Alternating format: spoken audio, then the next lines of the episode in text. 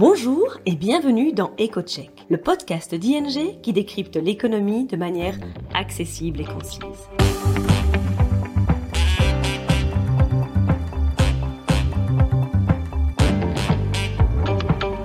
Nos experts économistes se penchent toutes les deux semaines sur le sujet brûlant de l'actualité et on explique les conséquences économiques et financières pour vous ou votre entreprise.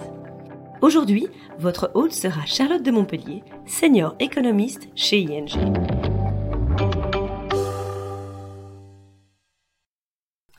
Bonjour. Depuis le début de l'été, les prix du pétrole ont nettement augmenté.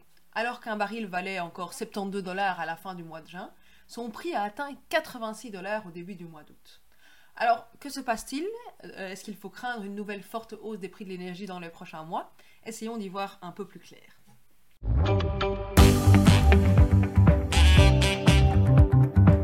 Écoutons maintenant Charlotte et son analyse détaillée. Pour bien comprendre ce qu'il se passe, il faut d'abord se rappeler que le marché du pétrole est un marché très particulier. Un cartel de pays maîtrise en fait une petite moitié de la production mondiale de pétrole et tente de se mettre d'accord pour influencer les prix en limitant la production. Quand ils font face à une baisse de la demande, par exemple suite au ralentissement économique mondial, euh, les membres de l'OPEP c'est le cartel, se réunissent pour s'accorder sur de nouveaux quotas de production. En juin, ils avaient décidé, non sans difficulté, de réduire les quotas de production. Ils s'étaient mis d'accord sur un objectif de production de 40,46 millions de barils par jour pour 2024, ce qui est inférieur à l'objectif de production de 41,86 millions de barils par jour fixé en octobre de l'année dernière, pour la période allant de novembre 2022 à décembre 2023. Mais en fait, la réduction de production est bien plus importante que cela. Tout d'abord, il y a une poignée des membres de l'OPEP qui ont procédé à des réductions volontaires supplémentaires, donc au-delà des quotas. Euh, ces réductions devraient se poursuivre tout au long de l'année 2023 et jusqu'à la fin de l'année 2024. Malgré toutes ces réductions de production, euh, les, les prix du pétrole sur le marché n'ont pas vraiment arrêté de baisser. Et ça a un peu ennuyé les pays producteurs qui ont décidé d'aller encore plus loin, notamment l'Arabie saoudite et la Russie, et qui ont encore euh, annoncé des réductions supplémentaires de leur production de pétrole. Ça a pris un peu de temps, mais finalement, ça a conduit le marché à avoir des doutes. Est-ce que l'offre allait être suffisante pour faire face à la demande? Et ces doutes ont conduit les prix à augmenter nettement, atteignant 86 dollars le baril au début du mois d'août contre 72 à la fin du mois de juin. Alors, dans ce contexte, la grande question qui se pose, c'est de savoir si l'offre est effectivement trop faible pour faire face à la demande, ce qui conduirait à garder les, des prix durablement à un niveau plus élevé. Et pour répondre à cette question, il faut en fait considérer plusieurs éléments. En premier lieu, il faut analyser ce que les producteurs de pétrole qui ne sont pas membres de l'OPEP envisagent de faire. S'ils produisent énormément et qu'on pense la baisse de la production des membres de l'OPEP, finalement, les prix n'augmentent pas malgré les annonces de l'Arabie saoudite ou de la Russie. L'un des grands pays producteurs de pétrole dans le monde qui n'est pas membre de l'OPEP, ce sont les États-Unis. Or, de ce côté-là, il apparaît que le nombre d'appareils de forage en activité a chuté d'un peu plus de 15% depuis le début de l'année, pour atteindre son niveau le plus bas depuis mars 2022. Donc il y a certainement une baisse de production de ce niveau-là, mais euh, les États-Unis continuent à produire des niveaux records de pétrole et on s'attend à ce que ça continue pour 2023 et 2024. Donc il n'y a pas tellement de crainte du point de vue euh, de la production en provenance des États-Unis. Elle devrait rester relativement suffisante euh, malgré les baisses euh, de production des membres de l'OPEP. En deuxième lieu, il faut se demander quelle est la vigueur de la demande mondiale de pétrole. Parce que la demande, la production peut être réduite fortement par l'OPEP. Si la demande est très faible et que les prix n'augmenteront finalement pas durablement. En fait, on est dans un monde qui n'est pas encore décarboné et la demande mondiale de pétrole est généralement corrélée à l'activité économique mondiale.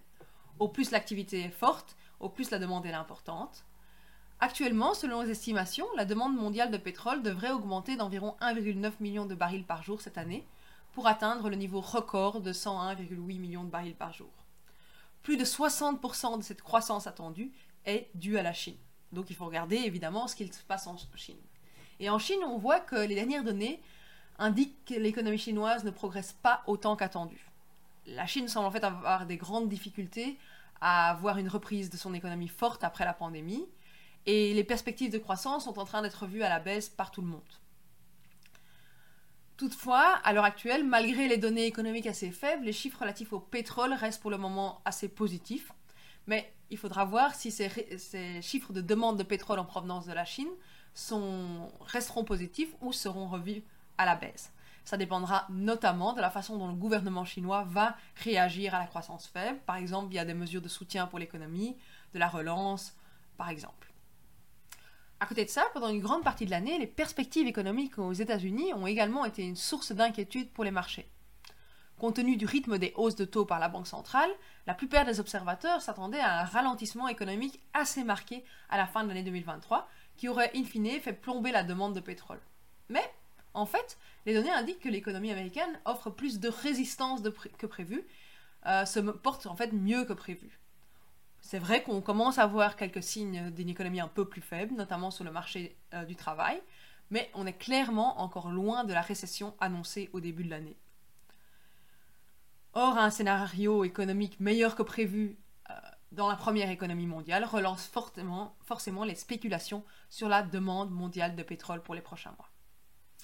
In fine, si on met tout ça ensemble, compte tenu des réductions de production annoncées par les membres de l'OPEP de la vigueur de l'économie américaine et de la reprise difficile en Chine, on peut dire que le marché pétrolier devrait rester un peu plus tendu euh, jusqu'à la fin de l'année 2023.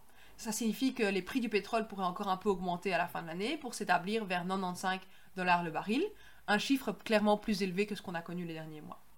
Mais ça reste clairement inférieur au niveau de 110 dollars le baril qu'on a connu l'été dernier au cœur de la crise énergétique. Alors la question suivante, c'est de savoir si cette hausse des prix du pétrole euh, signifie qu'il faut aussi s'atteindre et craindre des hausses des prix du gaz. En fait, pas vraiment. Il n'y a pas vraiment de lien entre les deux, compte tenu du fait que les prix du gaz se forment dans un marché un peu plus classique, qui n'est en tout cas pas dominé par un cartel. Ça signifie finalement que la demande et l'offre attendue jouent un grand rôle sur la fixation des prix. Ce qu'on sait euh, du gaz à l'heure actuelle, en bref, c'est que en Europe, les stocks du gaz sont déjà pleins à 91%, ce qui est nettement supérieur à la moyenne historique, et ce qui signifie que la demande restante de gaz pour les prochains mois euh, sera plus faible qu'une année normale. Contrairement à l'été dernier, l'Europe n'est donc pas désespérément à la recherche de gaz, et ça, ben, ça maintient les prix à un niveau assez faible, autour de 30 à 35 euros le mégawattheure. Rappelons que l'été dernier, on est quand même monté à un prix du gaz qui avait atteint les 300 euros du mégawattheure. À côté de ça, on voit que la Chine n'importe pas tellement de gaz naturel liquéfié, le LNG, à l'heure actuelle. Euh, les importations cumulées sont toujours beaucoup plus faibles euh, cette année-ci qu'en 2021, par exemple. Bien entendu, le fait que l'Europe ne puisse plus compter sur le gaz russe euh, qui arrive via les pipelines nécessite encore que la demande de gaz en Europe soit plus faible que son niveau historique.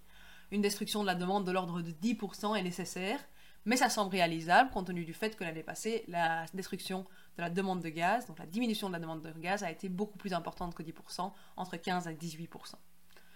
En bref, on ne peut pas exclure qu'il y ait des nouvelles petites tensions sur les prix du gaz qui apparaissent au cours de l'hiver. Ça pourrait conduire le prix du gaz à monter, par exemple, vers les 60 euros du mégawattheure à ce moment-là. Mais il est clairement très peu probable qu'on revienne à un prix aussi élevé que l'année passée, ce qui est euh, avant tout une bonne nouvelle pour l'économie européenne et pour l'inflation. Je vous remercie pour votre écoute et je vous dis à bientôt pour un nouveau podcast. C'est tout pour aujourd'hui. Merci pour votre écoute. N'hésitez pas à suivre notre podcast EcoCheck pour ne manquer aucun épisode. Vous souhaitez en savoir plus sur l'actualité économique et financière? Alors rendez-vous sur ing.be slash news et retrouvez toutes les analyses de nos experts.